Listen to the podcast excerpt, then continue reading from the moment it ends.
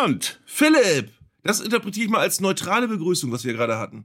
Ja, es war eine sehr neutrale Begrüßung, aber es ist natürlich ein Podcast, eine Folge voller Emotionen. Wir reden über die Champions League, über Martina Voss-Tecklenburg und die ganzen großen Human Touch-Themen. Und ich will da gleich dabei bleiben, weil wir sind ja per Internet, per weltumspannenden Netz zusammengeschaltet und ich sehe im Hintergrund eine, ich möchte mal fast sagen, typische Hotelumgebung aus der Provinz. Oh ja. Wo erwischen wir dich gerade? In einem Hotel in Worms äh, wo ich gestern Abend aufgetreten bin und äh, ein Steinwurf nur vom berühmten Wormser Dom entfernt. Ihr, ihr hättet das tolle Glockenspiel eben hören können oder beziehungsweise die Glocken des Wormser Doms, wenn wir vor ein paar Minuten schon angefangen hätten aufzunehmen. Ähm, ja, äh, interessante Stadt insofern, weil der Verein ja ähm, seit vielen, vielen Jahren nicht mehr so richtig im Profifußball angeklopft hat, aber es ist ein totaler Traditionsverein. Also du merkst, dass die Wormatia hier vielen Leuten sehr viel bedeutet und es ist natürlich auch ein Verein mit einer sehr großen Vergangenheit. Also das auch so, solche Fußballstädte gibt's auch. Ich muss jetzt kurz noch, weil wir ja in der Oper erzählt vom Krieg-Rubrik sind, Wormatia Worms, zweite Liga Süd, kann ich mich glaube ich erinnern. Nie Erstligist ja. gewesen, aber glaube ich, wie so ganz, ganz viele nicht so ganz große Städte, sehr verwurzelt in der Stadt und irgendwie irgendwie, wenn man möglicherweise irgendwann mal wieder Erfolg hätte, Konjunktiv, Präsens, Futur 2, dann würden die da auch ins Stadion wieder gehen. Ja, die hatten mal, äh, das ist vielleicht interessant, aber das machen wir nach dem, nach dem Vorspann, den wir gleich hören. Sie waren mal in einem Jahr Vize, äh, Herbstmeister in der zweiten Liga und standen äh, auch wirklich auf der Schwelle zum Bundesliga-Aufstieg und haben es dann in der Rückrunde noch ein bisschen versemmelt. Aber es gibt eine sehr interessante Geschichte, ähm, es gibt viele interessante Geschichten um Wormatia Worms, aber einen riesengroßen Skandal aus den späten 70er Jahren ähm, über, den ich mir angelesen habe, als ich wusste, ich trete hier auf. Da möchte ich gleich kurz ein paar Worte drüber verlieren. Aber wir haben, Philipp, ich weiß gar nicht, ob du das weißt, ein Intro, äh, wo ich ja immer sagen muss, äh, wie es musikalisch einzuordnen ist. Du hast dich noch nie dazu geäußert, was wir da gleich hören. Ja, ähm, aber ich weiß natürlich, ich weiß natürlich aus berufener Quelle, ich weiß nicht, ob ich jetzt was verrate, was nicht alle wissen. Das ist ja. mit einer Gitarre. Mit einer Gitarre. Ja aber auch mit einem Fasspedal, was eine wichtige Rolle spielt bei dieser Gitarre. Dazu kommen wir vielleicht etwas später. Wir hören einfach erstmal rein. Also es ist alles vorbereitet. Jetzt geht's los. Zeigler und Köster, der Fußball-Podcast von elf Freunden. Was sind das für Leute? Was sind das für Leute? Das sind ja junge, hoffnungslose Leute. Ja,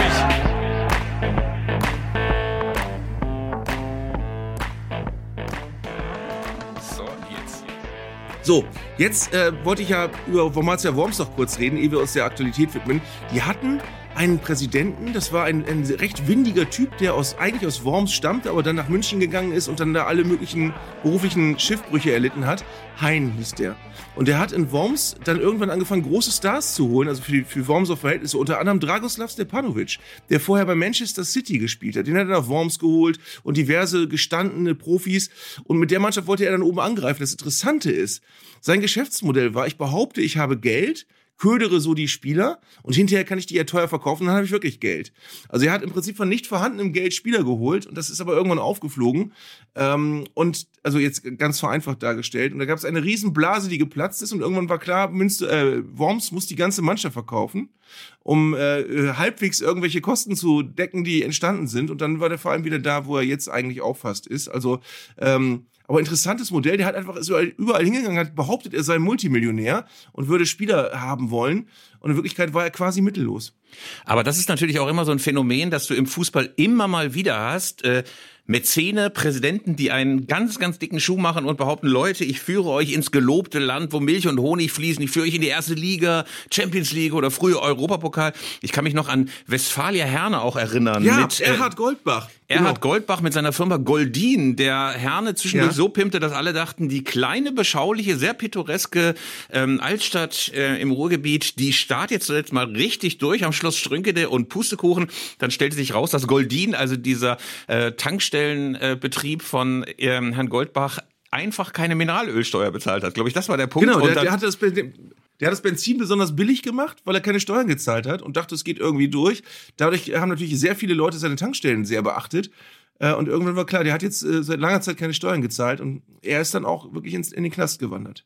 Und äh, schade, Westfalia ist eigentlich ein toller Traditionsverein. Eigentlich auch ein schöner Verein. Und man vergisst ja nicht, dass tatsächlich Goldin und Eberhard Goldbach, oder Erhard Goldbach hieß er, Erhard Goldbach 1979, mhm. ich, mit einer Steuerschuld von 350 Millionen Mark damals, einer der größten Steuerskandale überhaupt in der Bundesrepublik. Und das alles, da kann man fast als Westfalia Herne-Fan schon fast wieder geschmeichelt sein, dass das ausgerechnet beim eigenen Verein passiert ist, ne? Dass man einem so ja. großen Betrüger aufgesessen ist. Michael Steinbrecher hat mal bei Westfalia gespielt und Detlef Buck auch. Und Hans Tilkowski natürlich. Der große Hans Tilkowski, bevor er, ja. glaube ich, nach Dortmund ging, äh, wird da ja auch gewürdigt. Und schön ist ja auch, man kann ja nur jedem, der Groundhopper ist oder der so ein bisschen Herz für die Kultur des Ruhrgebiets, Kultur des Fußballs hat, einmal den Besuch des Schloss Strünke, des, dieses altehrwürdigen Stadions empfehlen. Da gibt es ja übrigens auch noch einen Imbisswagen hinter der Gegengrade, der mächtigen Gegengrade. Der ist, glaube ich, irgendwann mal in einer Nacht- und Nebelaktion von Herne-Fans von der Kranger Kirmes geklaut worden und einfach ins Stadion Stadion verfrachtet worden und äh, niemand hat ihn so richtig vermisst bei der Kranker Kirmes und seitdem steht er da. Ich weiß nicht, ob er immer noch da steht, aber damals ist mir die Geschichte erzählt worden. Hatten die nicht mal so einen Teil der Zuschauerränge, wo es einfach nur so ein bewachsener Grashügel war, wo man drauf stehen konnte? Nein, das ist der Bonner SC. Nein. Der Bonner SC hat beide Kurven mit Heidegras, fast wie in der Lüneburger Heide bewachsen, aber ähm, da kann man auch nur empfehlen, äh, über der linken, also von der Haupttribüne, von, nee, äh, von der Haupttribüne rechts gesehene Kurve, da gibt's auch sehr, sehr viel Heidegras, aber oben drüber eine fantastische Vereinsgaststätte. Und ja. die ist nämlich damals, das weiß ich noch, von Bielefelder Hooligans zerlegt worden. Regionalliga West-Südwest 1995. Ach, das ist so, ist so gewöhnlich, was du manchmal erzählst. Man hat das Gefühl, es hat immer alles irgendwie mit Essen, Trinken oder Gewalt zu tun. Was, das ist ein ganzer Fußballkosmos, um, um den sich alles rankt. Äh, ähm, der Uhlenkrug von Schwarz-Weiß Essen, da war das aber auch so. Da gibt's auf alten Bildern auch immer eine Kurve, das ist nur Gras, also so Rasen ähm, bewachsen. Ey, sensationell. Auf jeden Fall, ähm, wo wir gerade bei ähm, Essen, Saufen oder was war das dritte? Gewalt, genau. Sex war auch noch ja. wichtig. Sex war auch noch wichtig. Ja. Ähm, ich fand es immer super, wenn Rot-Weiß Essen zu Gast auf die Bielefelder Alm kam. Immer ein Riesentransparent, da stand sieben Dinge, Sex und Rot-Weiß Essen. Fand ich gut. Mhm. Dann kann es ja. ja. jetzt nur noch Minuten dauern, bis du irgendwann eine Geschichte, Geschichte erzählst von einem Imbisswagen, in dem alle Arminia Bielefeld-Fans nach einem Spiel Sex hatten und sich dann aber noch geprügelt haben. Ja. Das wäre ein Potpourri. Ein Potpourri, aber ich möchte mal sagen, jeder Groundhopping-Bericht der 90er Jahre war genau so, ne? bei Groundhopping-Berichten, pass auf, bei Groundhopping-Berichten fing das aber immer an. Immer an. Jeder Groundhopping-Bericht, ganz egal. Es kamen so Fanzines raus damals, damals so, die Älteren mögen sich erinnern, Printerzeugnisse. Dann kamen diese Groundhopper-Hefte raus und immer am Anfang, an jedem Bericht stand, erst besuchten wir das Restaurant zur Goldenen Möwe. Ja. oder oder oder das Restaurant zum goldenen M oder ähm, ich weiß nicht genau, was es noch für Synonyme gab, aber immer zur goldenen alle. Damit meinen sie wohl McDonald's. es gab es gab ja immer mal so so Hooligan Fanzines, wo ich auch teilweise mit offenem Mund als junger Mensch drin gelesen habe, dass es so ein so ein äh, unter, unter auch gewalttätigen Fans so ein Ethos gibt, dass man sich wirklich die Fresse blutig polieren darf, aber man darf nicht treten. Es gab dann immer so die, die, die Berichte von Schlägereien, äh, wirklich wie Berichte eines Boxkampfes, wer wie viel Verletzte wo hatte und wie viel Blut geflossen ist, aber dann wirklich äh, sehr harsche Kritik an den gegnerischen Prüglern, wo dann gesagt wurde, die machten aber auch den Schuh. Ja. Und ähm, ja. Darüber hatten wir schon mal gesprochen, diese großartige Synonymleidenschaft von Hooligans. Sie machten den langen Schuh, hieß es mal, oder hatten Laufschuhe dabei. Ja. Jüngere Hooligans hießen ja Picos oder Läufer. Ja. Nicht viele gute Alte dabei. Heute sagt man leider viele stabile dabei. Früher sagte man Altauer, Altauer oder die erste Reihe viel gut. Und ja. äh, wichtig war auch nicht treten. Der liegt. Der liegt war auf jeden Fall ein wichtiger Ruf, wenn es mal so richtig losging. Und schön war auch, ey, Erkenschwicker, lass das nächste Mal die Regenschirme zu Hause. Und schlimmes Schimpfwort war auch Steineschmeißer. Ja. Wenn Leute Steine dabei hatten. Ja. Mhm. Baseballschläger durfte man haben, aber keine Steine. Mhm. Das ist schon wieder so wahnsinnig oll. Wir reden mal ganz kurz über das Aktuelle.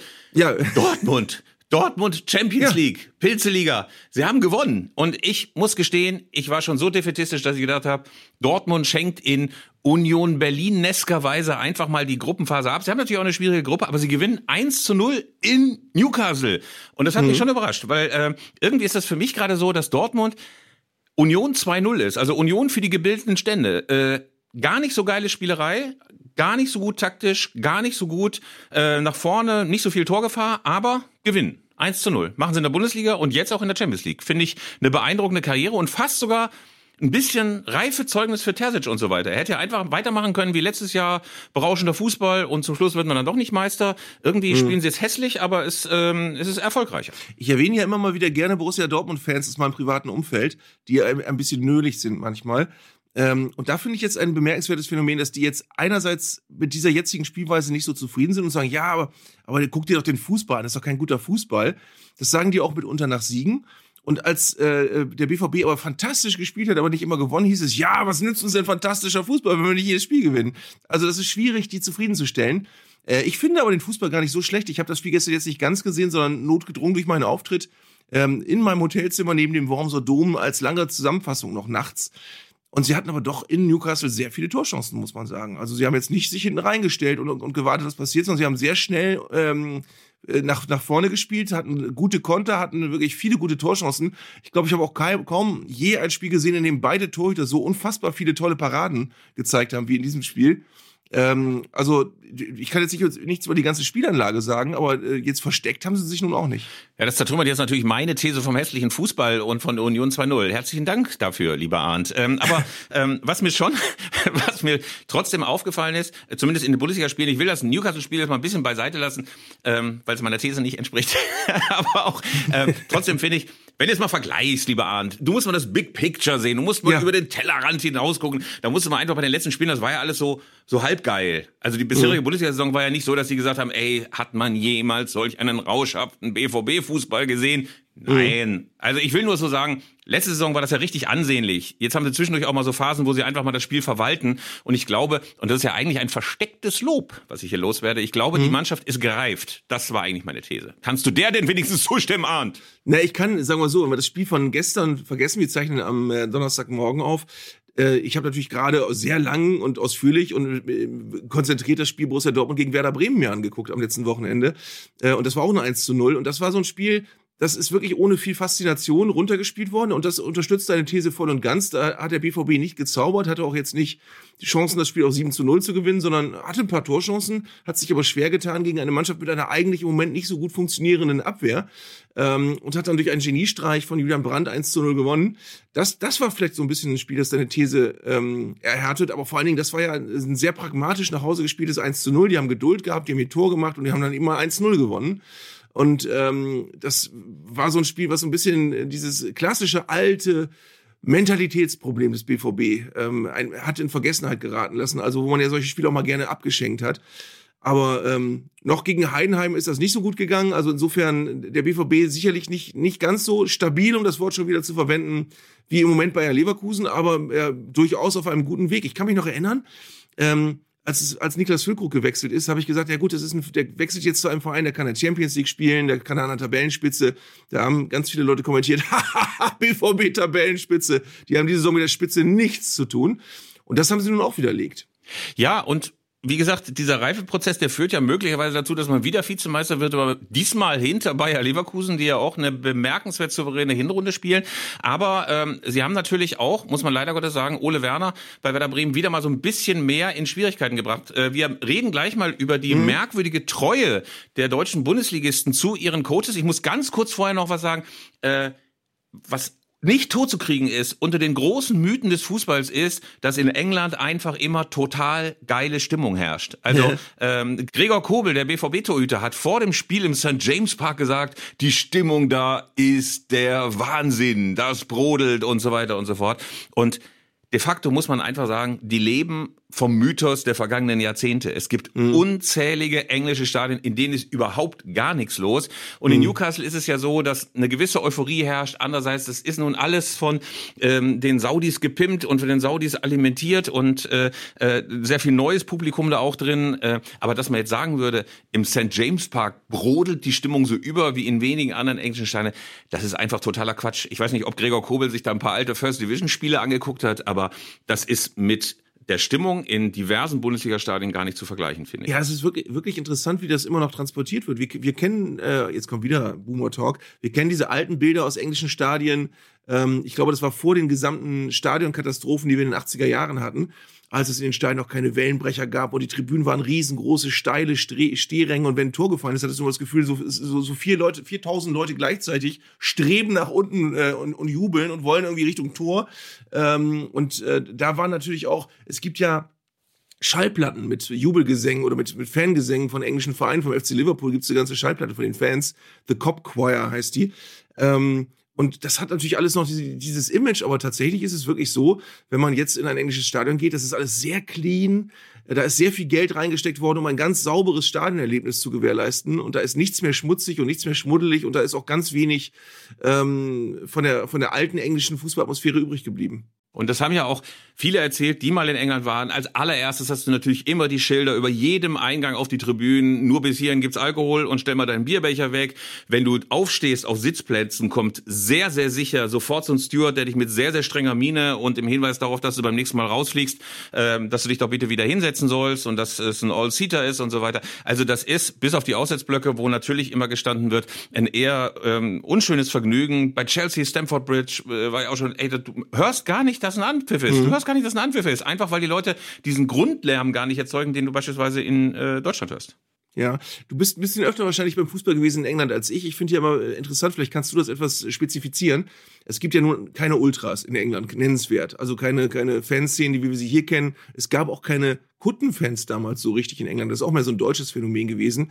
Und wenn du als Deutscher in England im Stadion bist, dann siehst du, okay, es gibt ja zwar Fans und die haben Fahnen und so, aber das ist ja eine ganz andere Kultur. Die, die sehen anders aus, die benehmen sich auch anders. Wie würdest du den englischen Hardcore-Fan beschreiben im Stadion, der in der Kurve steht? Ich glaube, es gibt so ein paar Faktoren. Also erstens haben sie mehr Style. Das muss man wirklich sagen. Das hatten sie damals und das hatten sie heute. Also diese ganze schlimme Rockerkultur mit dicken, fetten Kutten, mit Schalbäumen, wie wir sie heute noch haben. Also, dass man sich 540 Schals um äh, den Bauch bindet. Äh, dieses äh, ganze eher proletarische, das hatten die, die, die Engländer nicht. Da hast du irgendwie das Gefühl, die sind auch zum Fußball gegangen wie in die Kirche. Also, sie haben sich richtig, richtig gut angezogen. Auch in den 70er und 80er Jahren, als hier in Deutschland alles verlottert ist.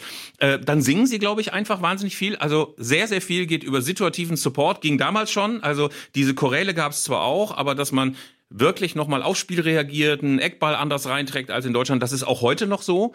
Ähm, mhm. Ähm, es ist natürlich irgendwie so eine Kultur, die nichts von den Italienern hält, also von der Ultrakultur aus Italien. Es gibt mit Crystal Palace eine einzige Fankultur, die mal auf Ultras gesetzt hat, aber wenn man ähm, dann äh, bei Crystal Palace ist, sieht man auch das ist nur ein ganz kleiner Teil. Also das ist ein kleiner Tribünenteil und ansonsten wird einfach situativ supported, hm. wie es sich eben äh, in England auch gehört. Aber das hat natürlich auch gerade weil jetzt sehr, sehr viel Publikum dabei ist, ey, bei Manchester United sind, würde man sagen, 60 Prozent Touristen im Stadion. Also gefühlt. Aber einfach hm. unendlich viele Leute, die über Drittmarktanbieter sich Tickets geholt haben.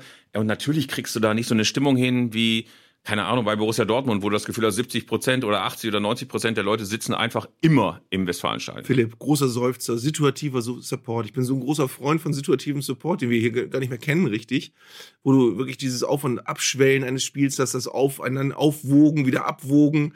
Ähm, das soll jetzt nicht bedeuten, dass die Stimmung in England in irgendeiner Form besser ist, aber ich mag wirklich dieses Konzept des situativen Supports, das wir wirklich komplett vergessen haben hier in Deutschland. Ja, ich weiß nicht, ob man es komplett vergessen hat. Also, wenn ich mir zum Beispiel jetzt die Stimmung im Neckarstadion in Stuttgart angucke, wo natürlich gerade auch eine Erfolgswelle durch den VfB und durch das Stadion schwebt, da hat man schon das Gefühl, das ist eine völlig andere Stimmung, als wenn die da jetzt wieder da um, rum, runden rumkrebsen würden, irgendwie äh, Platz 15, 16, 17. Also das ist natürlich schon so, dass es so eine Grundeuphorie gibt, aber tatsächlich ist so diese Erkenntnis, dass ein Stadion auch mal still sein kann. Mhm. Also, dass du nicht immer so einen Grundrauschen hast, so ein massives, sondern dass ein Stadion mal still sein kann, um dann bei einer besonderen Situation wieder unglaublich laut zu werden, dass das auch reizvoll ist, das wäre natürlich auch manchmal schön. Mhm. Auf meinem Bild sind gerade Luftballons hochgeflogen. Ich weiß gar nicht warum, ehrlich gesagt. Warum sind da gerade Ich weiß es auch nicht. Äh, die sind hier im Luft Hast du Geburtstag, lieber Arndt? Hast du Geburtstag und du hast Nein. uns nichts gesagt? Nein. Was ich aber sagen wollte ist, ähm, was man ja ganz vergessen hat, ist wirklich diese alten äh, Bestandsaufnahmen bei Live-Reportagen, wo der Reporter sagt, oh, aber jetzt merken die Fans, die haben ein gutes Gespür, dass ihre Mannschaft sie jetzt braucht und jetzt sind die Fans wieder da. Also diese Situation, wo du wirklich so eine Initialzündung im Spiel hast, wo der Funke überspringt, das hast du nur noch sehr selten, weil mittlerweile einfach die Gewohnheit ist, du fängst an, 90 Minuten Stimmung zu machen und ähm, hast dafür nicht gar keine Stimmung, aber du hast eben auch diese, diese Ausreißer nach oben, wo du plötzlich merkst, jetzt drehen alle durch, die hast du auch nicht mehr so oft. Pass auf, jetzt super Überleitung zum nächsten ja. Mega- und Top-Thema. Ja, es gibt diverse Mannschaften in der Bundesliga, die die Unterstützung ihrer Anhänger gerade sehr brauchen. Es oh. sind Mannschaften, die möglicherweise demnächst auch ihren Übungsleiter expedieren, also feuern könnten. Unter anderem Werder Bremen, Union Berlin, auch. Urs Fischer wurde gefragt, soll ich hinwerfen? Warum sollte ich hinwerfen? Äh, Mainz 05, sehr, sehr schwierige Situation. Steffen Baumgart beim 1. FC Köln hat Tränen der Rührung vergossen, dass man Borussia Mönchengladbach im Derby geschlagen hat. Also es gab viele Mannschaften, wo man gesagt hätte, da ist der Trainer bald weg. Und er ist nicht weg. Und das ist erstaunlich. Ja. Ja, wir haben diese äh, Großgemengelage, dass wir wirklich, haben wir schon öfter darüber gesprochen, zwei Aufsteiger haben, die ihren Trainer vermutlich wirklich durchziehen werden durch die Saison aus Überzeugung, weil sie den einfach gut finden. Was ja in beiden Fällen ein Modell ist, was ich sehr, sehr schätze, wo ich immer sage, ja, wenn du wirklich Trainer hast, wie Frank Schmidt und auch ähm, wie, wie, wie überhaupt äh, Trainer, die wirklich so sehr verwurzelt wirken. Also äh, Lieberknecht in Darmstadt hat auch gerade einen langfristigen Vertrag unterschrieben zu Saisonbeginn. Das ist natürlich auch ein Statement, dass du eigentlich als Aufsteiger aufsteigst und weißt, es kann eine ganz furchtbare, triste Saison werden. Und so eine Saison, in der klassisch nach sieben, acht Spieltagen spätestens der Trainer in Frage gestellt wird. Und die haben das Gegenteil gemacht, antizyklisch und haben gesagt, nee, wir verlängern einfach mal. Also ich bin sicher, diese beiden Trainer werden nicht entlassen. Und dann hast du halt die Frage, welche Trainer werden denn entlassen? Augsburg hat jetzt gehandelt, aber die vier genannten Vereine, äh, die alle wirklich sich im Moment so ein bisschen im, Sink, im Sinkflug befinden, bis auf den 1. FC Köln, der jetzt das Ganze jetzt kurz gestoppt hat, zumindest erstmal. Ähm, das sind alles Trainer, wo du sagen würdest, wenn diese Trainer etwas weniger Standing im Verein hätten, wären die längst total in Frage gestellt worden. Und man hat dann immer das Gefühl, die werden so aus alter Gewohnheit in Frage gestellt, wenn überhaupt. Also das, nach dem Motto, ja, der Verein scheint mit dem Trainer zufrieden zu sein, aber so wie, also die letzten Spiele, die Ergebnisse, da muss der doch jetzt mal in Frage gestellt werden. Und äh, sehr erstaunlich ist, dass manchmal die Medien dann aber eine Trainerdiskussion selbst machen. Also die, die fangen dann an und sagen, ja, im Moment sitzt er noch fest im Sattel, aber jetzt muss er natürlich irgendwann mal Ergebnisse liefern. Und wenn das nächste Spiel verloren wird, dann wird es aber langsam doch schwer für ihn. Dann wird die Luft dünn und dann machen die eine Umfrage unter Fans. Äh, ist der Trainer noch der Richtige? Da melden sich natürlich all die Krawallfans, die dann sagen, nee, das, wir wollen ihn weghaben, weil der hat ja dreimal verloren. Und dann machen, machen die Medien daraus ein Meinungsbild und sagen, oh, jetzt rücken aber auch die Fans ab. Also es ist meistens eine ganz künstliche Trainerdiskussion. Ich glaube nicht, dass es wirklich in Mainz eine ernsthafte Trainerdiskussion gibt, in, in, in Köln, in Bremen, in, bei Union Berlin. Ich glaube nicht, dass da wirklich ähm, ganz, ganz dicht eine Trainerentlassung bevorsteht, weil eigentlich alle vier Vereine wissen, dass sie mit ihrem Trainer richtig gut bedient sind. Ja, und es ist natürlich auch ein Mechanismus, der über viele, viele Jahrzehnte eintrainiert worden ist. Wenn irgendwie es eine große Krise gibt, wenn man da nicht rauskommt, wenn es Meinungsverschiedenheit gibt, ist es immer der Trainer. Es ist immer der Trainer, der schuld ist. Es wirkt ja mal ein bisschen so, als ob der jetzt plötzlich sein Handwerk verlernt hätte. Nimm mal Urs Fischer bei Union ja. Berlin. Dem ist alles, alles, alles, alles gelungen. Der ist aufgestiegen. Conference League, Europa League, Champions League. Der hat Union Berlin von einem ganz normalen Zweitligaverein mit kultigen Fans, aber ansonsten ganz normaler Zweitligaverein zu einem Champions League Teilnehmer gemacht. Also die spielen gegen Real, die spielen gegen Napoli, die, die spielen gegen Braga im Olympiastadion vor 70.000 Leuten. Die haben 19, 2015 haben die ihr Stadion nicht immer ausverkauft bekommen in der zweiten Liga. Also unendlich viel super Sachen passiert und trotzdem denken die, okay, der hat möglicherweise doch jetzt sein Pulver verschossen. Das ist wie so ein Kfz-Mechaniker, der gestern noch alle Räder ordentlich dran montiert hat und jetzt äh, äh, hat er nur drei Räder dran montiert und eins tut er irgendwie in den Kofferraum. Also der wird ja sein Handwerk nicht verlernt haben und er ist nach wie vor der, genau der gleiche Psychologe, der genau der gleiche ähm, Typ, was Coaching, Mannschaftsführung angeht. Aber kann er das noch? Hat er sein Pulver verschossen? Brauchen wir noch? Können wir ihn rausschmeißen? Ich, ich finde sehr bemerkenswert, wie die Union-Fans nach der Champions League-Niederlage reagiert haben. Ich weiß nicht, ob du die Bilder gesehen hast, wie die Mannschaft vor der Kurve stand im Olympiastadion und die sind gefeiert worden. Und äh, dann gab es den, den, den Vorsänger, der, der im Prinzip sinngemäß äh, den Spielern entgegengerufen hat, Leute, ihr habt verloren 0-1 gegen die beste italienische oder eine der besten italienischen Mannschaften. Äh, ihr habt super gespielt, macht genauso weiter. Also wo nicht, eben nicht die Leute sagen, wir haben jetzt das neunte Spiel hintereinander verloren, jetzt muss aber mal, jetzt müssen wir mal endlich mal euch kämpfen sehen sondern es wurde honoriert, dass die Mannschaft alles versucht hat und gut gespielt hat. Und das ist, äh, das ist wirklich wichtig, ähm, dass man wirklich die Gesamtsituation sieht. Ich glaube, wirklich auch in Mainz ähm, hat man auch nicht das Gefühl, dass der Trainer jetzt die, die Mannschaft verloren hat und da große Distanz herrscht. Und äh, in, in Bremen kann ich ja auch kurz erzählen, äh, gestern hat meine Redaktion was gepostet zu meinem äh, Podcast Balling Needs Love. Da hat der große Peter Urban, eine Radiolegende aus dem Norden, äh, sich lobend über, über Ole Werner geäußert und gesagt, für mich macht er den Eindruck, als wenn das ein guter Trainer ist, ein schlauer Typ, ein empathischer Typ. Da haben äh, Sportbild-like unter äh, das Posting meiner Redaktion äh, viele Hater geschrieben, ah, das soll ein guter Trainer sein. Ah, und dann muss ich dann sagen, das sind dann Leute, die sind eigentlich nur imstande, die Bundesliga-Tabelle anzugucken und zu sagen, okay, alles unter Platz vier ist ein schlechter Trainer. Ähm, aus Bremer Sicht muss ich sagen, der ist äh, gekommen auf Platz zehn in der zweiten Liga in einer völlig desolaten Situation nach äh, Markus Anfang, ist dann aufgestiegen aus einer völlig aussichtslosen Lage mit ganz vielen Punkten Rückstand, hat dann eine nicht verstärkte Mannschaft in der Bundesliga stabil gehalten und hat dann seinen wichtigsten Spieler verloren mit Niklas Füllkrug und hat einen der kleinsten Etats in der Bundesliga und steht auf Platz 14. Wo ich dann sage, ja gut, man stünde bestimmt gerne auf Platz neun, aber das ist jetzt auch keine Situation, wo du sagen kannst, der Trainer hat jetzt seit drei Jahren Grütze gemacht und hat hier keinen Rückhalt mehr und macht, baut nur Mist und äh, hat keine Mannschaft hinter sich, sondern da musst du halt genau hingucken. Ja, aber dieses genaue Hingucken wird dann oft ersetzt durch so eine Einfühlung in so eine Mannschaftsstimmung. Jetzt gab es ja bei Union Berlin auch so ein paar Dissonanzen. Ein Spieler hat den Handschlag verweigert. Bonucci hat 90 Minuten auf der Bank gesessen, wurde in verschiedenen Medienberichten kolportiert, er sei unzufrieden. Das sind dann immer so die Haarrisse, wo alle das Gefühl haben, da stimmt es einfach nicht mehr in der Mannschaft. Da muss jetzt einfach der Trainer weg und ein neuer Menschenfischer muss her, der es jetzt schafft. Nicht mehr Ausfischer, sondern neuer Menschenfischer, um dieses wunderbare Wortspiel noch einzupflegen. Äh, also ähm, ich habe das Gefühl, da kommen weder Medien noch manche Fans auch nicht raus, dass sie dann denken, in einem neuen Übungsleiter, wenn da ein neuer steht mit einer anderen Kappe, der hat's jetzt raus. Und es ist ja so, du hast es, ich will ja jetzt bei dir, bei dir nicht die goldene Kniescheibe holen, aber ähm, du hast damals gesagt, als Arminia Bielefeld Uwe Neuhaus rausgeschmissen hat, ja. spätestens in drei Monaten vermisst du Uwe Neuhaus. Und das wäre, glaube ich, bei Union Berlin genauso. Die feuern Urs Fischer, ich spiele jetzt einfach nur mal durch und holen dann irgendjemanden. André Breitenreiter.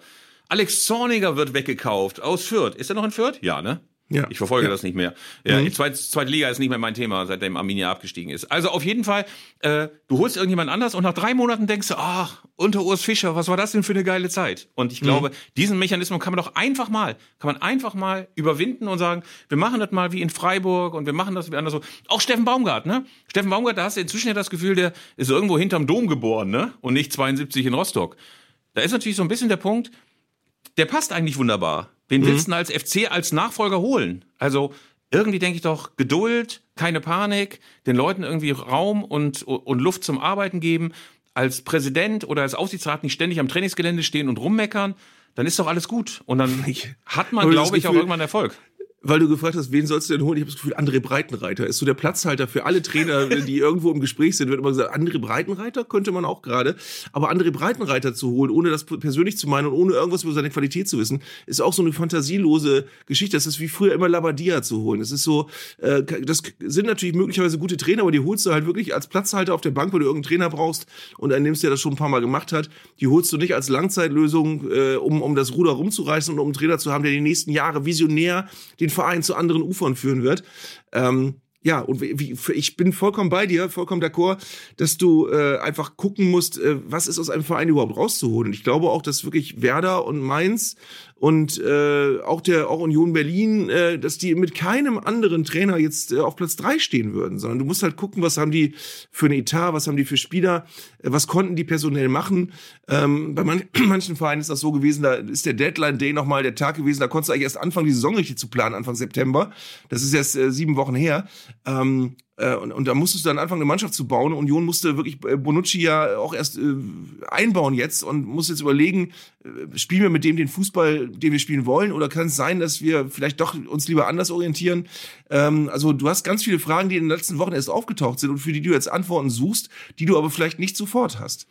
Aber jetzt einmal kurz, André Breitenreiter, immerhin Schweizer Meister 2022 und du solltest ihn als Zweitligist holen, weil er ist zweimal aufgestiegen. Mit Paderborn und mit Hannover 96. Also zweimal. Und er sieht Horst Held wahnsinnig ähnlich. Das war das einzige Bild. Wir haben ja bei Elf Freunde diese Rubrik bei der Geburt getrennt, wo wir zwei Bilder nebeneinander sind und das ist dann Voldemort und Sammer oder Chiara Ohofen und Manuel Neuer oder Freddy Bobic und der Wendler äh, und Horst Held und André Breitenreiter das einzige Bild, wo die einfach nebeneinander standen und wir nur ein Bild genommen haben. Also die sehen sich unfassbar ähnlich, nur André Breitenreiter ist, glaube ich, so ungefähr 1,50 Meter größer als Horst Held. Das ist der einzige kannst, Unterschied. Kannst du dich an diese legendäre Ran-Sendung in den 90ern erinnern, wo sie gleichzeitig zugeschaltet hatten im Hintergrund Edgar Schmidt und Bruno Labbadia und die Bildregie beide nicht auseinanderhalten konnten, die sich auch wirklich ein bisschen ähnlich sehen. Und dann haben die immer todsicher den Falschen eingeblendet. Da hat die, ich weiß nicht, ob es Gabi Papenburg war oder so, eine Frage gestellt an Bruno Labbadia und zack, haben sie Edgar Schmidt eingeblendet. Und dann, nachdem das zum, nachdem das zum vierten oder fünften Mal passierte, sagt, war irgendwie, glaube ich, Labbadia am Bild, als gerade eine Frage an Edgar Schmidt kam und er sagte, ich bin der Falsche.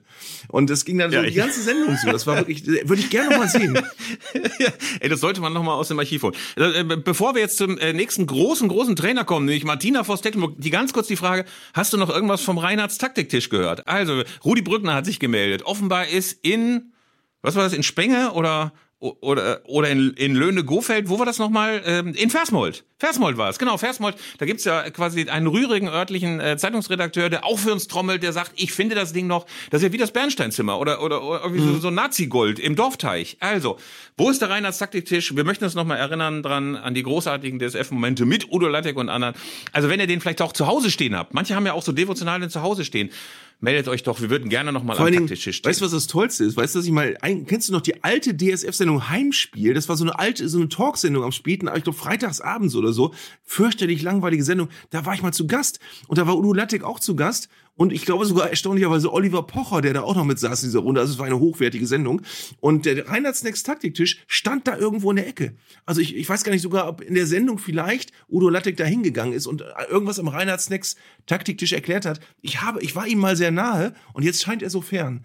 Und ich fürchte, ich fürchte, ich fürchte, es gibt ihn nicht mehr, weil ich glaube, dass niemand gedacht hat, als dieses, dieses Sponsoring auslief, oh, den Reinhard Snacks Taktiktisch, den kann man bestimmt noch mal brauchen. Oder dass irgendjemand gesagt hat, so ein sehr schöner Tisch, ich möchte den in Ehren halten. Ich glaube, der ist einfach irgendwann entsorgt worden. Aber falls irgendwo ich glaube das Material, nicht. ja, nein? Ich glaube das nicht. Ich glaube, bei der Umbenennung in Sport 1 gab es garantiert noch irgendein Firmengebäude vom deutschen Sportfernsehen in Unterföhring oder irgendein anderer Münchner Markt. Ismaning. Ismaning. Pass auf, auf jeden Fall gibt es da noch ein verlassenes DSF-Gebäude, wo oben auch noch so eine alte Neon-Reklame vom DSF ist, wo nur noch das D funktioniert und das S und das F nicht. Und da gibt es wahrscheinlich so Räume, wie heute bei TikTok hat man das doch manchmal, dass in so New, York, New Yorker Hotelzimmern man so eine Tür aufmacht und dann man in so einen Geheimgang reinkommt, wo noch so mhm. Reptilien leben oder so. Auf jeden Fall glaube ich, dass es in diesem verlassenen DSF-Gebäude muss es dann auch noch so eine, so eine blinde Tür geben und dahinter steht er. Wahrscheinlich ist es wie den alten Fünf-Freunde-Romanen, dass das irgendwie so ein, so ein zugemautes altes Zimmer ist, wo, wo man irgendwann durch einen verschobenen Backstein aber reingucken kann und sehen kann, da steht der Reinhard Snacks Taktiktisch. Da liegen wahrscheinlich auch noch Sport 1 oder DSF Autogrammkarten von Dieter Niklas und irgendwelche Sachen liegen da noch oben drauf und ähm, was gibt's noch alles für Reliquien, die es noch geben könnte aus der Zeit?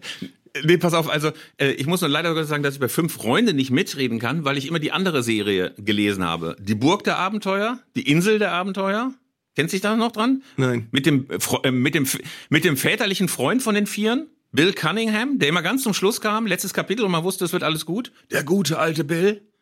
Enid Blyton. Sehr spannend ist aber, dass, äh, dass Enid Blyton in Fünf Freunde das Transgender-Thema vorweggenommen hat. Da gab es nämlich ein Mädchen namens Georgina und die wollte aber unbedingt ein Junge sein und sich Georg nennen lassen und mit den Jungs spielen. Naja, also. Äh, Aber wir kommen etwas vom Thema ab, ehrlich gesagt. Ne, pass, pass auf, es gibt das Tal der Abenteuer, Burg der Abenteuer und das Insel der Abenteuer. Ich war immer ein Fünf-Freunde-Typ und zwar, weißt du weshalb? Meine Patentante war Grundschullehrerin.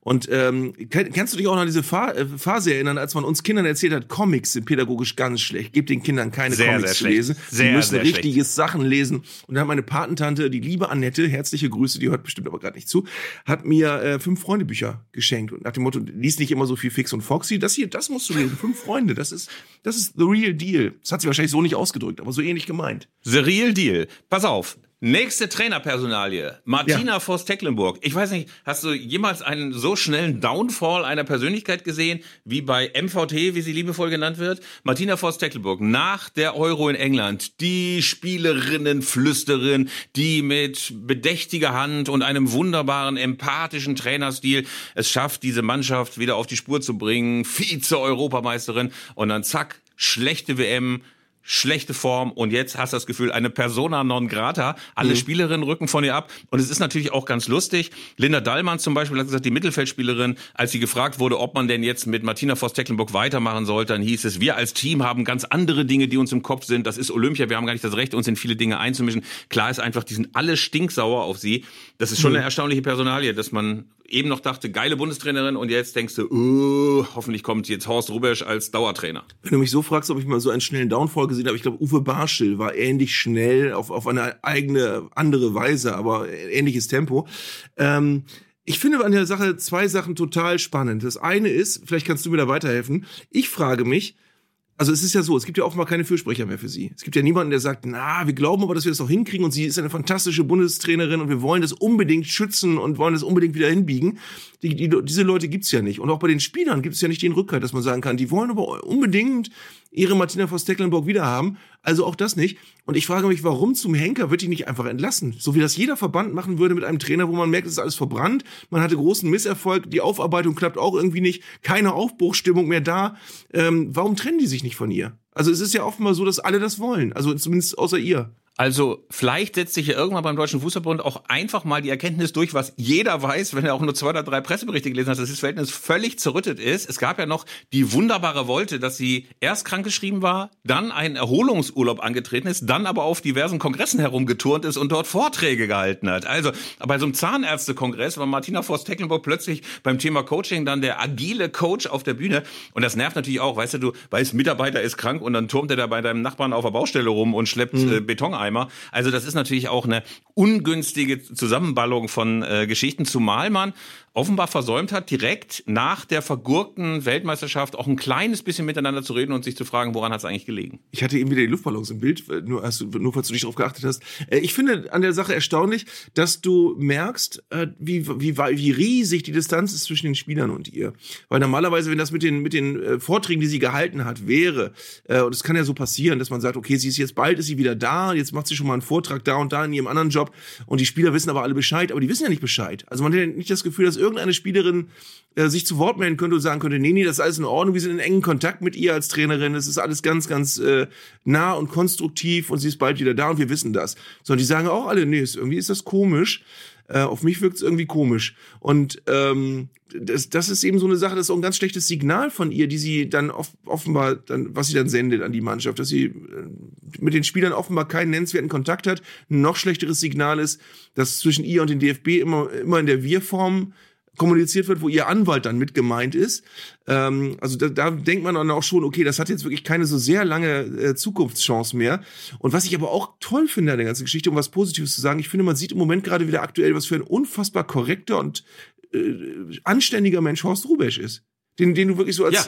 den, den du da reinwirfst, ähm, wo du sagst, ich, ich glaube, es gibt im ganzen deutschen Fußball keinen korrekteren Menschen als Horst Rubesch. Ja, Horst Rubesch ist für mich so ein bisschen wie, wie, äh, ähm, also ist finde ich, hat auch ein bisschen Hermann Gerland abgelöst. Hermann mhm. Gerland ist seit seiner mhm speziellen, sehr, sehr speziellen Corn-Cola-Performance im Doppelpass ja so ein bisschen, ein bisschen verbrannt bei all den Leuten, nee, es ist immer cooler Whisky. Es ist cooler Whisky. Es ist cooler Whisky. Oder Cola Whisky. Ich weiß das. Naja, auf jeden Fall, ja, pass auf, also äh, hat man das Gefühl, dass Hermann Gerland jetzt nicht mehr so als Vorbild genannt wird, aber wenn du irgendwie so einen integren, alten Kicker haben willst, wird natürlich einerseits Rudi Völler, der sich auch immer wieder in den Dienst der Nationalmannschaft setzt, aber vor allen Dingen Horst Rubesch. Horst ist immer da. Ja. Linda Dahlmann hat übrigens auch gesagt, ich glaube schon, dass man der Mannschaft eine extreme Lockerheit angemerkt hat. Ich habe schon ein Gefühl von Neustadt, auch persönlich. Ich bin froh, dass Horst in der Situation mit seinem Trainerteam für uns da ist. Und so warmherzig ist er in den letzten Monaten kein einziges Mal mehr über MVT geredet worden. Also es gilt wie bei Bang Bang Bang, alles auf Horst. Ja, aber ist das nicht eine große Tragik, um jetzt das, das Trainer, Trainerthema von vor zehn Minuten zu verknüpfen mit dem Frauenfußballthema, dass der HSV es nie hinbekommen hat, Horst Rubisch zu mobilisieren als Trainer auf lange Zeit.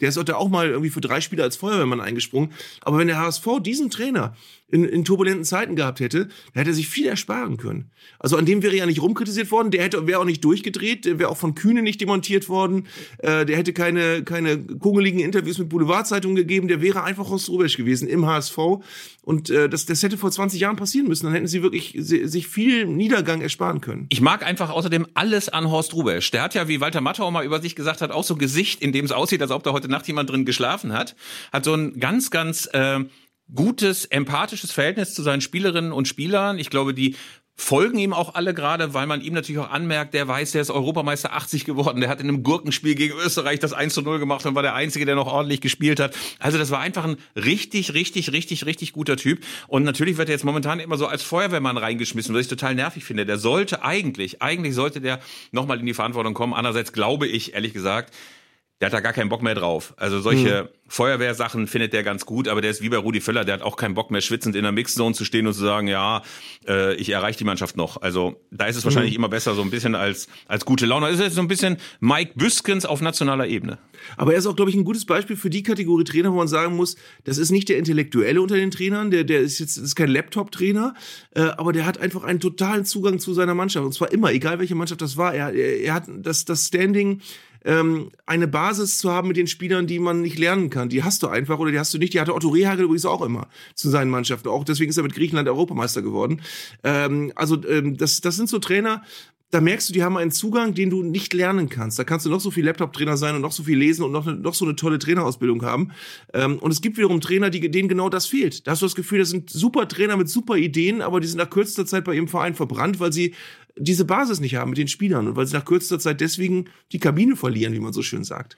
Ich hätte schön gefunden, wenn du Frank Kramer ein einziges Mal in Ruhe lässt, aber naja, gut, wieder mal nachgetreten, wieder mal nachgetreten. Ich find's schade, Arndt. Aber man muss auch sagen, Horst Rubesch auch sehr angenehm und dann hören wir mit der großen Horst Rubesch Eloge auch auf.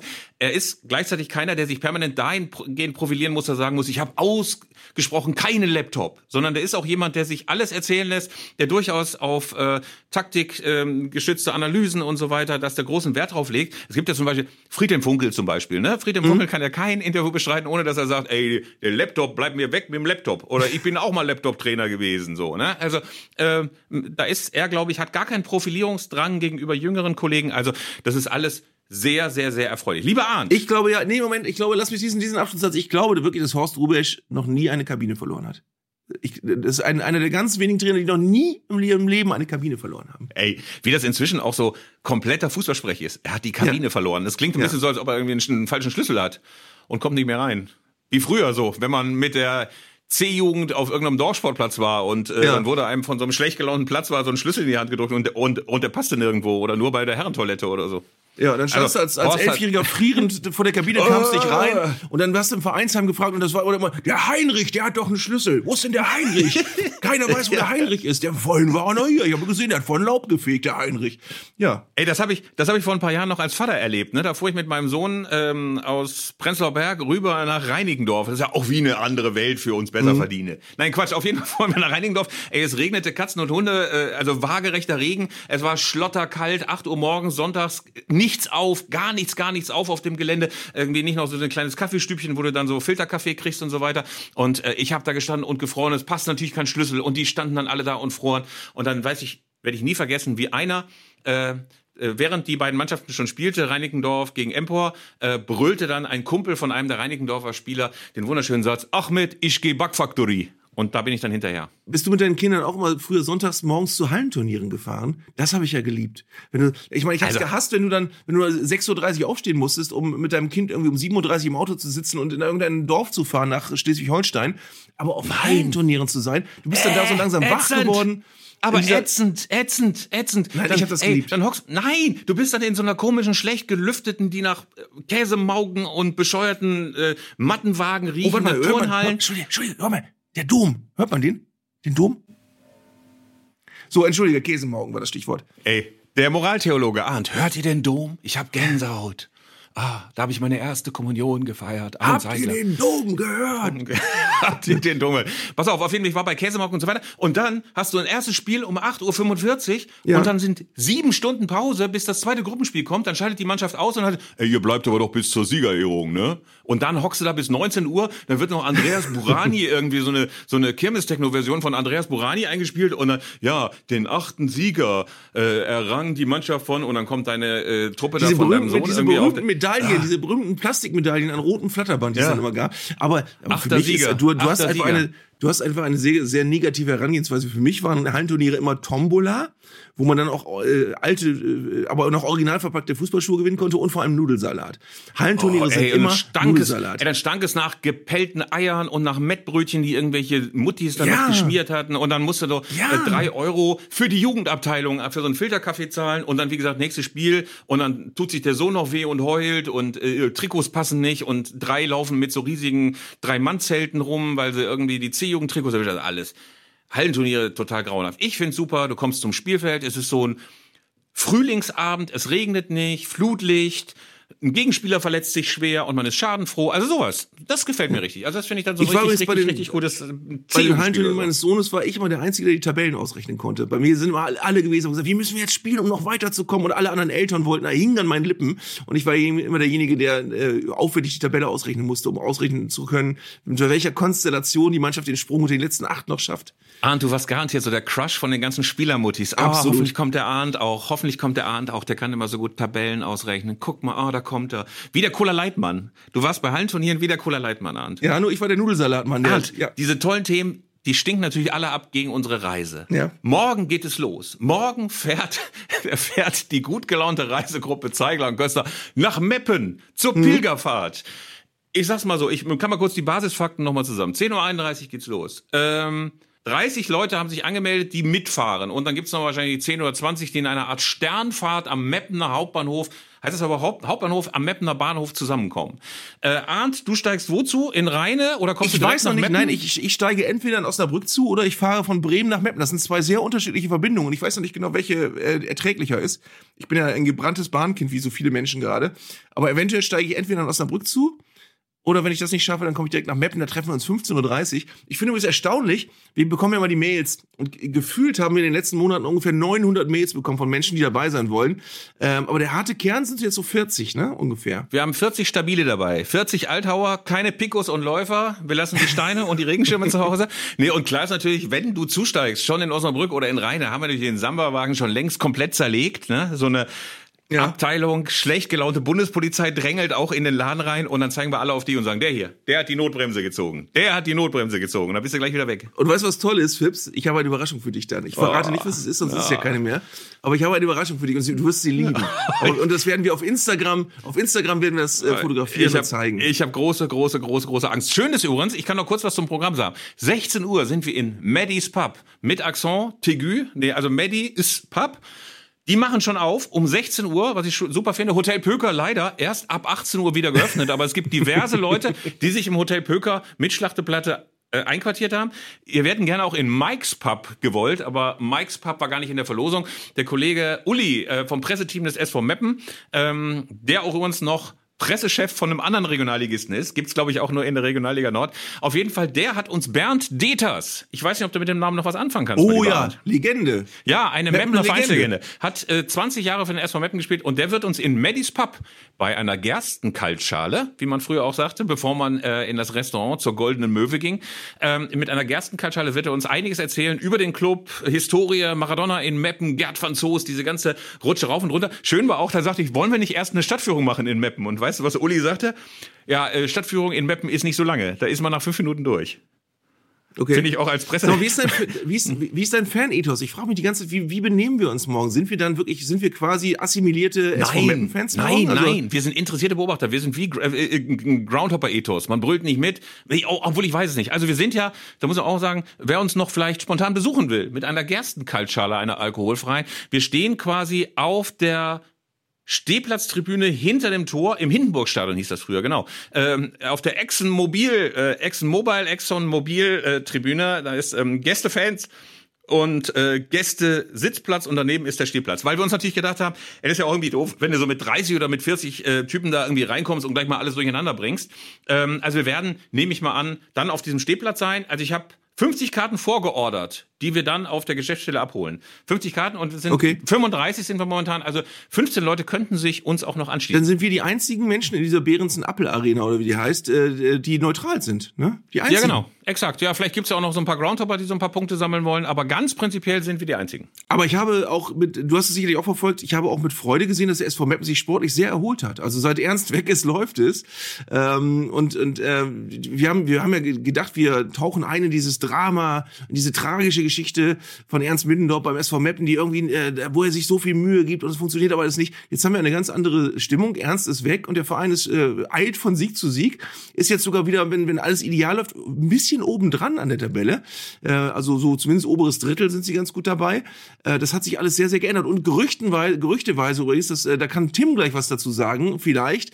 Ähm, gibt es eine Doku über Ernst am Wochenende im Fernsehen, ne? Hast du Ja. das mit, mitbekommen, dass ein Hörer uns darauf hingewiesen hat? Ja, der hat uns darauf hingewiesen, eine NDR äh, Pers- Personal Story. Und ich bin natürlich sehr, sehr Sportclub gespannt. Stars oder sowas. ne? Oder Das so rum sogar. Also, ey, der öffentlich-rechtliche Rundfunk hat auch gelernt, wie man seine Sachen anpreist. Äh, Sportclub Stars und kommt Ernst Middendorf um die Ecke. Ich habe ihn ja gesehen am Wochenende. Er wollte ja eigentlich sogar in Meppen vorbeigucken, weil dort gerade Ortsderby war. Aber dann war er mit dem alten Bielefelder Kollegen Frank, Rischmüller in Freiburg und hatte einen ganz großartigen Kottern ermittelt Trenchcoat an. Also einen braunen Trenchcoat, Mhm. der sah aus wie so ein Ermittler. Der sagt, wo waren Sie am Sonntag zwischen 8 und 10, weil irgendwie so eine Leiche von einer Oma aus der Badewanne gezogen worden ist. So sah Ernst aus. Und er hatte bestimmt auch wie Columbo noch so Zettel im Ärmel, die er dann rausgeholt hat, als er. Entschuldigung, eine Frage hätte ich noch. Ja, Herr Mittendorf. Also von daher ähm, wollte er eigentlich vorbeigucken. Vielleicht schaut er auch spontan vorbei und gesellt sich zu unserer Reisegruppe. Jetzt, lieber Arndt, weil wir auch auf die Uhr blicken und sagen, wir reden ja hier schon dreieinhalb Stunden gefühlt. Kommen wir mal zur Hörerpost, die uns natürlich wieder säckeweise erreicht hat. Oh und ja. wir begrüßen Oh Tim, ja. unseren Redakteur im Studio. Und vor allen Dingen, äh, Tim muss uns als allererstes mal ganz kurz darüber aufklären, was ist ein Fuzz-Pedal? Ich bin auch kein Musiknerd in dem Sinne, dass ich eine große Gitarrenkenntnis oder Instrumentkenntnisse hätte. Es ist aber ein Fußpedal, durch das sich der Klang einer E-Gitarre verändert. Äh, wenn ihr das mal anhören wollt, könnt ihr das auf unserer Instagram-Seite euch zu Gemüte führen. Und äh, da haben wir ein sehr schönes Video, eine sehr Mhm. schöne Variation unseres Intros bekommen. Da könnt ihr mal dieses Fasspedal in Action sehen. Also der Deutsche sagt ja normalerweise Fußpedal oder ähm, denkt, das kommt von Fuß, aber es heißt natürlich Fuzz, also F-U-Z-Z. Und er hat, der Kollege Oliver Hartmann hat das ganz, ganz großartig eingespielt. Also schaut euch das mal an bei Zeigler und Köster auf Instagram. Sensationell. Wir danken dir ganz herzlich, dass du uns informiert hast. Also eigentlich müssen wir, lieber Arndt, korrigier mich, äh, Ja? am Anfang unseres Intros, unseres Cold Openers, wie der Fachmann sagt, müssen wir eigentlich jetzt immer sagen, das Intro mit dem Fuzz-Pedal. Ja, wir haben äh, letzte Woche für die wenigen, die letzte Woche nicht schon zugehört haben, aufgerufen, man möge uns doch Coverversionen schicken unserer unserer Gitarre am Anfang. Und es haben wirklich wir haben eine ganz tolle Einsendung bekommen, eine sehr sehr schräge Synthesizer Version, die ich äh, das war so das erste was gekommen ist, eine Kirchenorgel Version von äh, unserem Intro, eine Fuzz Gitar Pedal, was weiß ich was Version. Und wir können das diesen Aufruf ja noch mal erweitern, also wer immer jetzt eine ein, Instru ein vielleicht exotisches Instrument hat, Ukulele oder so, auf dem unser Intro gespielt werden kann, bitte einfach mal einsenden. Ähm, und wir gucken mal, bis nächste Woche werden wir die ersten Ergebnisse, wie Eduard Zimmermann, erste Ergebnisse nächste Woche unserer Intro-Suche. Ähm, und ich bin gespannt. Also mein Traum ist übrigens auch, dass ich den Original äh, Musiker und Produzenten unseres echten Intros, Ecki Maas von der Band Erdmöbel, herzliche Grüße, dazu bringen kann, dass er aus allen, einge an die Schlagzeugversionen haben wir auch noch gekriegt. Nicht vergessen. Aus allen eingesandten Versionen mit Kirchenorgel und Fass, Gitarre, Pedal und, und ähm, äh, Synthesizer und, und äh, das aus dem Schlagzeug, dass er da wirklich eine ganz krude Version bastelt. Vielleicht geht das sogar. Ich weiß es nicht. Die Zeigler und Köster Big Band. Wir wollen sie alle hören. Ja. Ich Oh find's ja, oh großartig. Vielleicht verteilen wir auch an alle Reisenden aus Meppen noch verschiedene sehr, sehr exotische Instrumente. Die Oboe, die Harfe oder eine Klarinette und wir spielen das alles auf der Exxon Mobiltribüne im Hindenburg-Stadion. Mhm. Die heißt, glaube ich, Hensch Arena inzwischen, aber Hindenburg-Stadion war es früher. Werde ich auch nie vergessen, in der Hensch Arena gab es die schöne Situation, dass äh, in Ermangelung ordentlicher Toiletten hinter der Gästekurve eine Dixie-Toilette aufgestellt wurde. Und einer von den Bielefelder Fans ging damals rein, als wir aufgestiegen waren, in die zweite Liga. Meppen spielte damals auch zweite Liga. Und dann wurde die Dixie-Toilette umgekippt und auf die Tür gelegt. Natürlich. Und natürlich, ey, alle sich totgelacht. Du hörtest den Typen drin, Trommel, lass mich raus. Zumal ja diese schlimme Flüssigkeit dann sich auch noch aus Ja. der Toilette über ihn ergoss. Auf ihn, lasst mich raus, lasst mich raus. Und alle lachten sich nur tot. Ich glaube, man hat ihn nach einer Stunde ungefähr befreit aus seinem lebenden Sarg da. Ich dachte, ich dachte, dass du jetzt erzählst, dass der, der Arminia-Fan alleine aufs Dixie-Klo gegangen ist und sich dann da alleine geprügelt hat im Dixie-Klo. Einfach Nackt. nur, weil das immer, und hatte Sex mit sich selbst. Hatte Sex mit sich selbst. Ja. Aber nur gute unterwegs in der Dixie-Toilette. Ja. Lieber Tim, Ja. äh, wir kommen ins Labern. Äh, es gab Zuschriften, weitere wichtige Zuschriften. Ergänzend zu dir gerade, Arndt. Am Sonntag um 23.35 Uhr im NDR die Ernst Middendorp-Doku. Der Hinweis kam von Axel Kattenbach, Okay. äh, der seine Mail abbindet mit, ist grüßt euch der erste Vorsitzende eures Fanclubs. Ich weiß nicht, ob ihr das schon wusstet, aber da sollten wir vielleicht auch mal hinterhergehen, was Oh. es damit auf sich hat. Nein. Ich glaube, das ist kein wirklicher Fanclub. Oder es könnte ja sein, dass sie so auch so eine Kutte haben. Mit dem Arndt Zeigler und mit dem Köster Zeigler Logo und oben drüber Westkurve oder so. Fände ich auch schön. Oder die den Podcast situativ begleiten mit Gesängen. Ich habe übrigens mal eine, eine limitierte Auflage von Zeigler und Köster Hologrammstickern drucken lassen. Ich glaube, die bringe bring ich hochexklusiv morgen nach Meppen mit. Und jeder Teilnehmer bekommt einen dieser im Handel nicht erhältlichen Aufkleber. Und daran könnt ihr die Menschen erkennen. Lieber Arndt, ich hoffe, dass das bereits die Überraschung ist und dass es nicht noch was anderes gibt. Nein, nein, nein, nein, nein. Die Überraschung ist doch viel schön. Das Schöne. Ich, bringe das Schöne mit. Ja, genau. Tim, was gab's noch an Leserpost, äh, Hörerpost? Ich sag mal Leserpost, alter Printmann. Christoph Hagemann, der schreibt uns, in eurer letzten Podcast-Folge habt ihr uns mit dem wunderbaren Orgelspiel von Anja Santer beglückt und lapidar in einem Nebensatz erwähnt, dass sie die Organistin der Sonnborner Hauptkirche ist und die Aufnahme neben jener Kirche entstanden sei. Als Fußball-Podcast könnt ihr in dem Zusammenhang unmöglich unerwähnt lassen, dass die Sonnborner Hauptkirche eine der Kirchen, wenn nicht sogar die Kirche mit dem größten Fußballbezug in Deutschland ist, zumindest geografisch. Sonnborn ist ein Stadtteil von Wuppertal und nur die Wupper mitsamt Schwebebahn trennt die Kirche vom altehrwürdigen Stadion am Zoo. Bei jedem Spiel werden die Besucher der Haupttribüne somit zur vollen Stunde mit dem Klang der Glocken beglückt. Also TripAdvisor Wuppertal innerhalb eines 50 Meter Umkreises wahrscheinlich. Schaut auf die Kirche und hört den Dom. ja, den Wormatia. Orgel. Genau, also äh, ich habe mir natürlich so gleich das äh, Luftbild angeschaut, das der äh, Kollege dankenswerterweise auch noch mitgeschickt hatte. Also es ist wirklich so, du hast das Stadion am Zoo mit dieser großartigen Radrennbahn, die da noch drin eingebaut ist. Dann hast du die Wupper mitsamt Schwebebahn und links daneben ist bereits die Sonnenburger, Sonnborner, Sonnenborner Haupt- oder Nebenkirche. Auf jeden Fall ein ganz großartiges für Elise-Solo haben wir da gehört. Würden wir auch sehr, sehr gerne eben nochmal auch als Intro gespielt bekommen. Vielleicht könnte das auch nochmal einspielen. Also von daher ähm, danken wir dir ganz herzlich ähm, für den Hinweis. Werden wir demnächst mal vorbeigucken. Also wenn mal wieder beim Wuppertaler SV ein Spiel ansteht, wo wir auch vorbeigucken könnten, dann gehen wir natürlich vorher vorher in die Kirche und hören die heilige Messe oder so, lieber Moraltheologe Arndt. Ich habe übrigens ein wundervolles Foto, das müssen wir aber auf unserem Insta-Account posten, das ist nicht veröffentlicht worden. Das habe ich in einem Fotostapel gefunden von Horst-Dieter Höttges nach einem Spiel Werder Brems in Wuppertal, wo Horst-Dieter Höttges vom Platz geht, fotografiert wird und dabei dem Fotografen auch mit dem Zeigefinger droht und zwar mit einem Gesichtsausdruck, aus dem eigentlich zu schließen ist, dass dieser Fotograf die Szene nicht überlebt hat. Also ein äh, Horst-Dieter Höttges war auch eher kein so freudiger Geselle als Abwehrspieler und ich glaube, dass der Fotograf äh, also schwere bleibende Schäden haben dürfte nach diesem Foto. Ich, dieser Blick von Horst-Dieter Höttges mit gedrohtem Zeige, gehobenen Zeigefinger ist äh, unbezahlbar. Muss ich, muss ich mal raussuchen, scannen und schick, äh, poste ich mal auf unserem Insta-Account. Und ich glaube, in, genau in dieser emotionalen Stimmung, in dieser aggressiven, aufgeladenen emotionalen Stimmung, Ja. sollten wir dann auch bereits wieder diesen Podcast beenden. Wir danken dir ganz herzlich, lieber Tim. Du wirst auch dabei sein bei der Reise. Wir freuen uns sehr. Wir treffen uns allesamt, wahrscheinlich im Speisewagen, weil Köster vergessen hat zu reservieren. Muss mal gucken, ob da noch was geht. Alle sagen schon, oh, der EC nach Amsterdam, das ist voll mit Kiffern und Pendlern und Nachteulen, da wird ganz, ganz schwierig. Also vielleicht kommt ja auch keiner. Vielleicht stehe ich auch einfach am Berliner Hauptbahnhof, niemand ist da, Arndt sagt noch ab, fadenscheinige Begründung, Bänderdehnung in der Unterhose oder O- O- Oma Nein, krie- nein, nein, ich habe ja deine Überraschung mit. ja, das sagst du jetzt so. Demnächst wahrscheinlich Oma kriegt einen Zahn, bin doch nicht dabei. Tim Pomerenke sagt ab, Meppen wird abgesagt, Hensch Arena. Bernd Dieters ist krank, es wird eine Ja, ich glaube, spätestens seit ich Oder die. Hologrammsticker versprochen habe, kommen alle.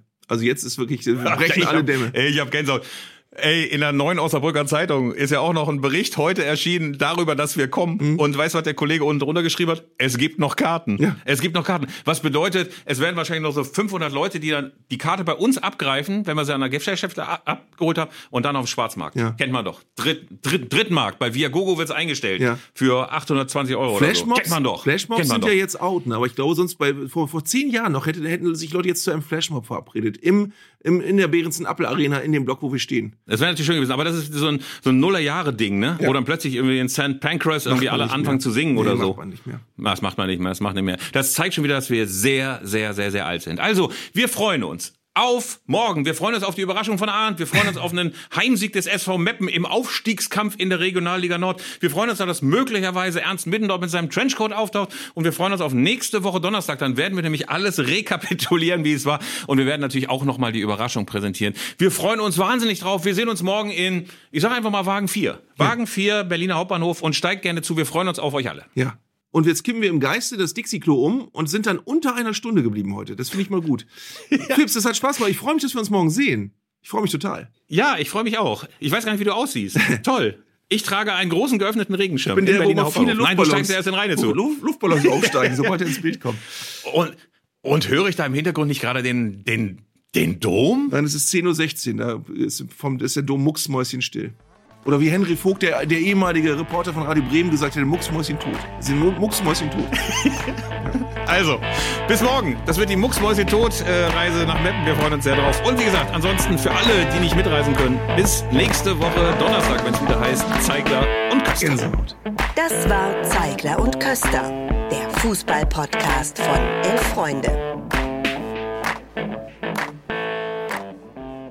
Ihr hörtet eine Produktion im Auftrag der Audio Alliance. Koordiniert hat diese Folge der Kollege Tim Pomerenke. Die Aufnahmeleitung besorgte Jörg Groß-Kraumbach und Sprecherin war Julia Riedhammer. Für das Design des Podcasts war Lukas Niehaus verantwortlich. Die Öffentlichkeitsarbeit lag in den vertrauensvollen Händen von Franziska Schmidt und die Podcasts bei Elf Freunde werden von Luis Richter koordiniert.